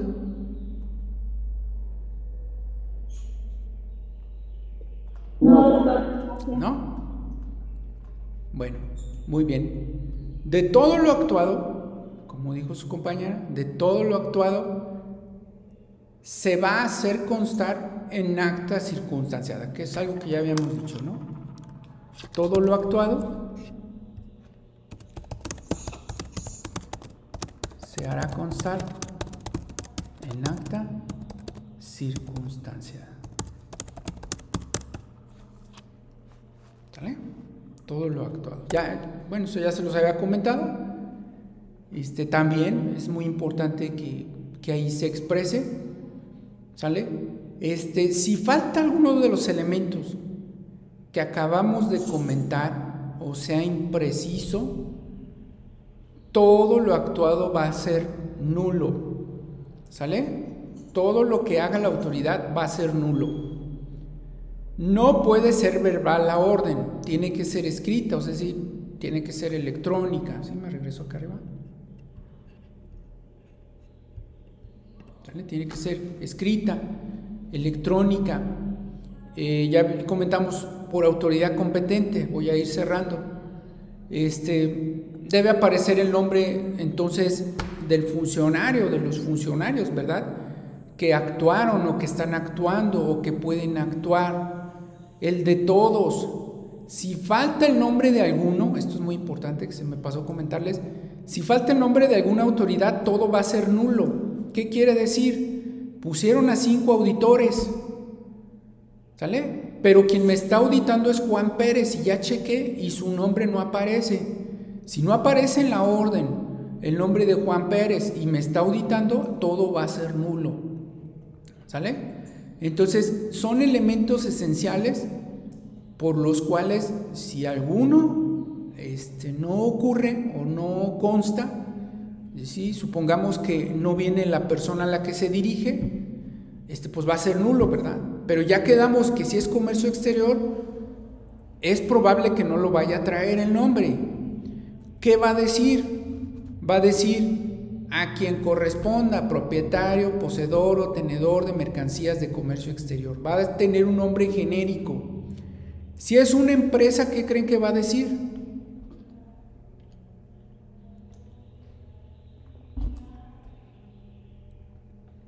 ¿Qué creen que va a decir si es una empresa? El representante legal. Bueno, se supone que debería de ser representante legal porque eh, pues la autoridad tiene ese dato y todo, ¿no? Eh, no, basta con que le ponga el nombre de la persona moral. Ejemplo, Patito SADCB, bueno, representante legal de la empresa Patito SADCB. ¿Sale? ¿Hecho? No necesita poner el nombre del representante. Si lo tuviera, pues sí me ha tocado que lo ponen, pero no es necesario que, que pongan este el nombre. ¿Sale? ¿De acuerdo? Bueno, debe estar firmada Es otro punto muy importante. Se han visto las firmas electrónicas, ¿verdad? ¿Cómo son? La autoridad tiene la facultad también de firmarlo electrónicamente, ¿de acuerdo? Que son una serie de números ahí que no, no se precisan correctamente. ¿Sale? ¿Sí? ¿Estamos? Respecto a lo que comentó su compañera del periodo, Licenciado, ¿y esta firma debe ser autógrafa siempre? Debe ser, puede ser autógrafa o electrónica. Me ha tocado que ponen las dos. Ponen la autógrafa y ponen la electrónica, ¿sale? Pero puede ser cualquiera de los dos. Si nada más me ponen la electrónica, yo lo impugnaría. Yo diría que falta la firma autógrafa conforme al artículo 16 constitucional. ¿De acuerdo? ¿Sí? ¿Estamos? Solamente es de esas que ponen así como un sellito, doctor. Si, a mí me entregan una orden así con el sellito nada más, yo la impugno, ¿sale? De que la gane no lo sé, pero, pero yo la impugnaría. Yo diría que falta la firma autógrafa, conforme a la Constitución, porque realmente la Constitución no habla de firma electrónica. La Constitución habla de firma autógrafa de autoridad competente, ¿sale? Por eso es que... Doctor, pero no se supone que la firma electrónica hace las veces de la firma autógrafa. Así es. Por eso te digo que a lo mejor no lo gano, pero sí lo impugnaría porque la Constitución no habla de firma electrónica, la Constitución habla de firma autógrafa. Y yo tengo derecho a expresar en mi demanda lo, lo que yo considere como argumentos, pero va a depender del juez si me da la razón o no me da la razón, no va a depender de mí, ¿sí? ¿Estamos? Legalmente puede ser, reitero, una u otra. Yo como defensor, pues yo sí impugnaría, aunque digan las disposiciones fiscales que puede ser una u otra, ¿de acuerdo?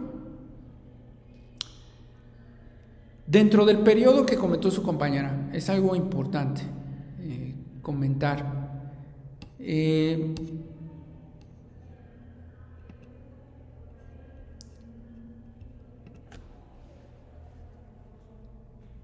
recuerden que hay impuestos que se pagan por periodos, ¿sale? Entonces, por ejemplo, el IVA se paga por periodos, ¿verdad? ¿Sí o no? Sí, doctor. Sí, sí, doctor. Muy bien. Entonces, ese me lo pueden revisar por periodos. El ISR se paga anual, ¿cierto? El ISR máximo. Entonces, ese nada más me lo podrían revisar anual. El IEPS se paga por periodo, ¿cierto? Entonces, Sí. ese me lo pueden revisar por periodos. Eh, ¿cuál otro? Ah, el de, el de impuestos al comercio exterior, ese se paga por operaciones. Entonces, en comercio exterior me van a revisar operaciones, ¿sale? ¿Sale? Entonces, va a ser por, también puede ser operaciones.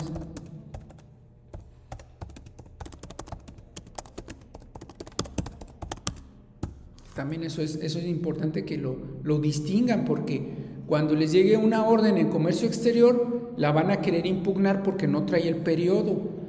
Este, no va a aparecer un periodo, no va a decir del 1 de mayo al 31 de diciembre. Sí, va a traer una operación o es probable que traiga una operación, una importación o un, o un, este, un hecho que está ocasionando el contribuyente. ¿Sale?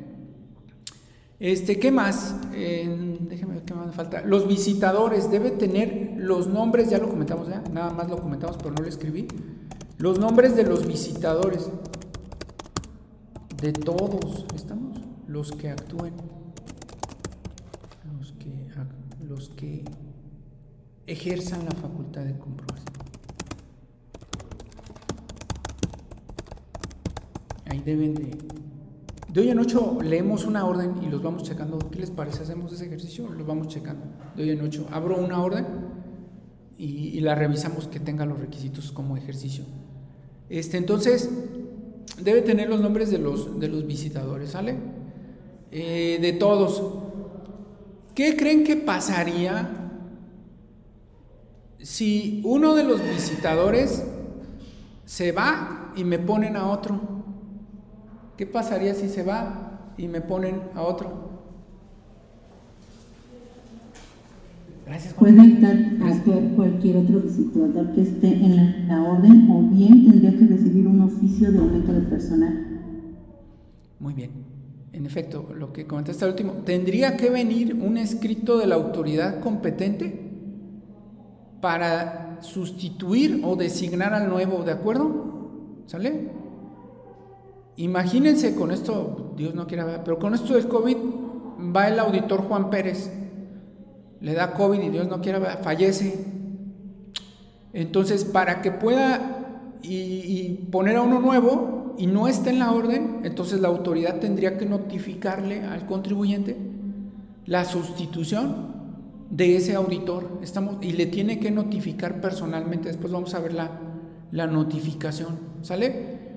Y sustituir a un auditor no invalida, no invalida el procedimiento, ¿de acuerdo? Siempre y cuando la sustitución se haya hecho de manera fundada, motivada por autoridad competente, como dice acá arriba lo que les puse.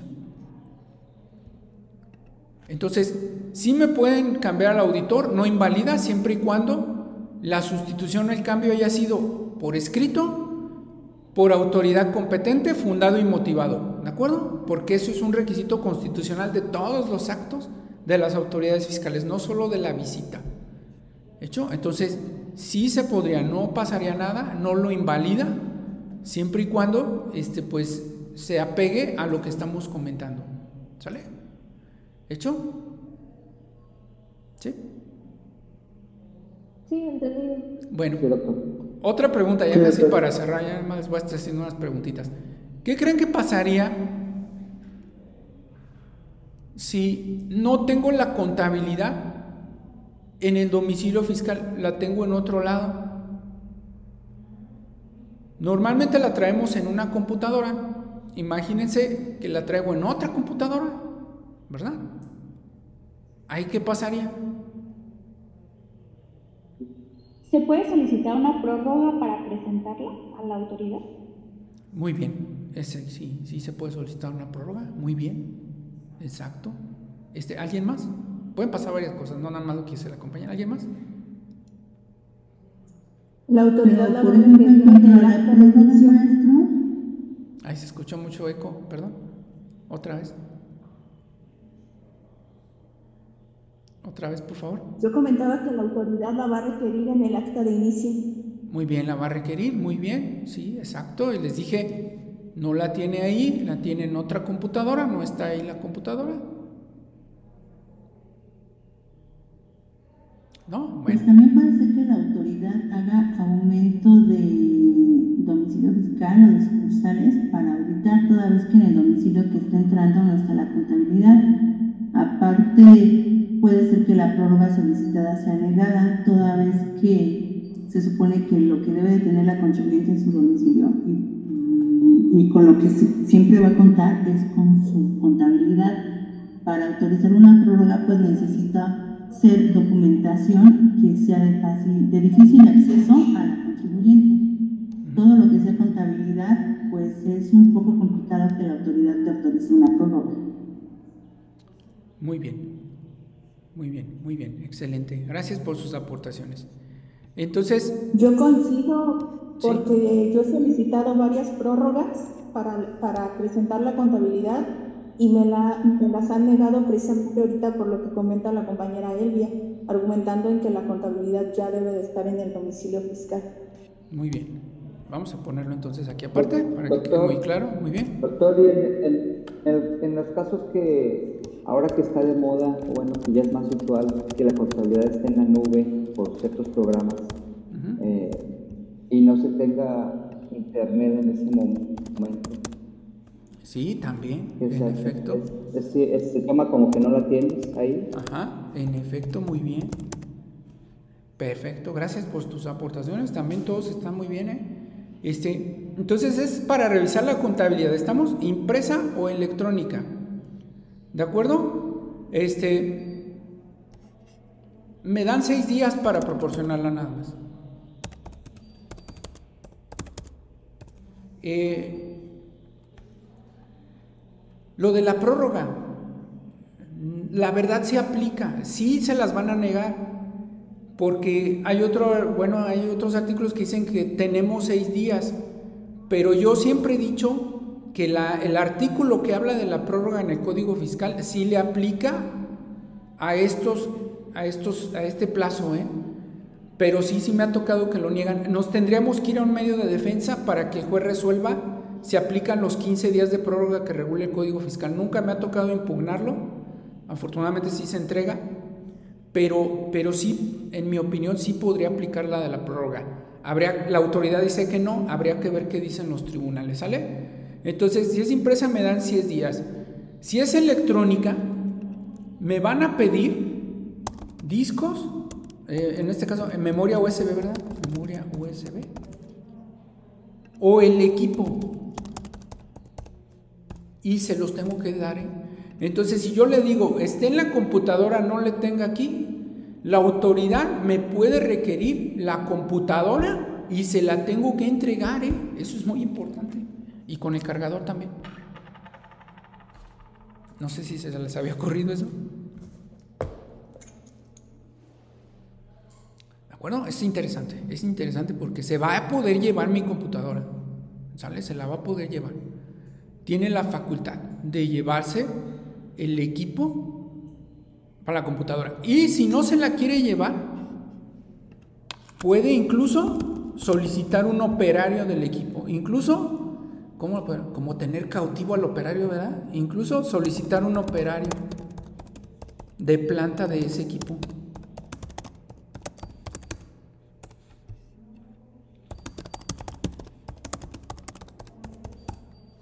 ¿Sí? Entonces quiero por favor el equipo y un operario para que esté abriendo los archivos y haciendo lo que yo autoridad le indique. ¿De acuerdo? ¿Alguna duda? ¿Quedó claro? ¿Sí o no? Sí, sí, Sí. quedó claro. Muy bien. Todo claro, gracias. Este, todavía tenemos unos minutitos. Aquí hay algo muy importante. Existe la Ley Federal de Derechos de los Contribuyentes. Dice que no estoy obligado a aportar la información que ya obra en poder de la autoridad. Y díganme, ¿es cierto o no que como los FDI se timbran, la autoridad se queda con una copia, ¿cierto? ¿Cierto? Así es. Entonces es ilógico que en una visita me pida los comprobantes, ¿de acuerdo? Es ilegal incluso. Entonces, la contabilidad, pues sí la manejo yo. Pero, ¿qué pasaría si uso la contabilidad en la plataforma del SAT? ¿Quién tiene esa contabilidad? ¿Yo o el SAT? En el SAT. Entonces, conforme a la ley de derechos de los contribuyentes, tampoco estoy obligado a presentarle la contabilidad que obra en la plataforma del SAT. Son puntos finos bien interesantes, ¿eh? que solamente un tribunal los va a resolver.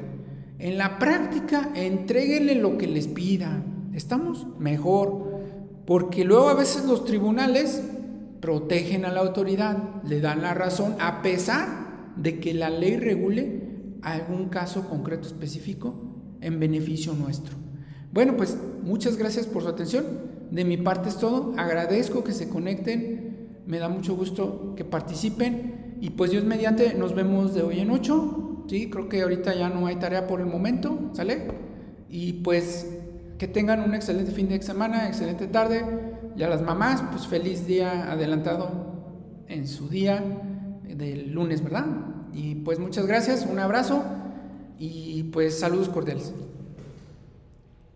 Gracias, doctor. Gracias, doctor.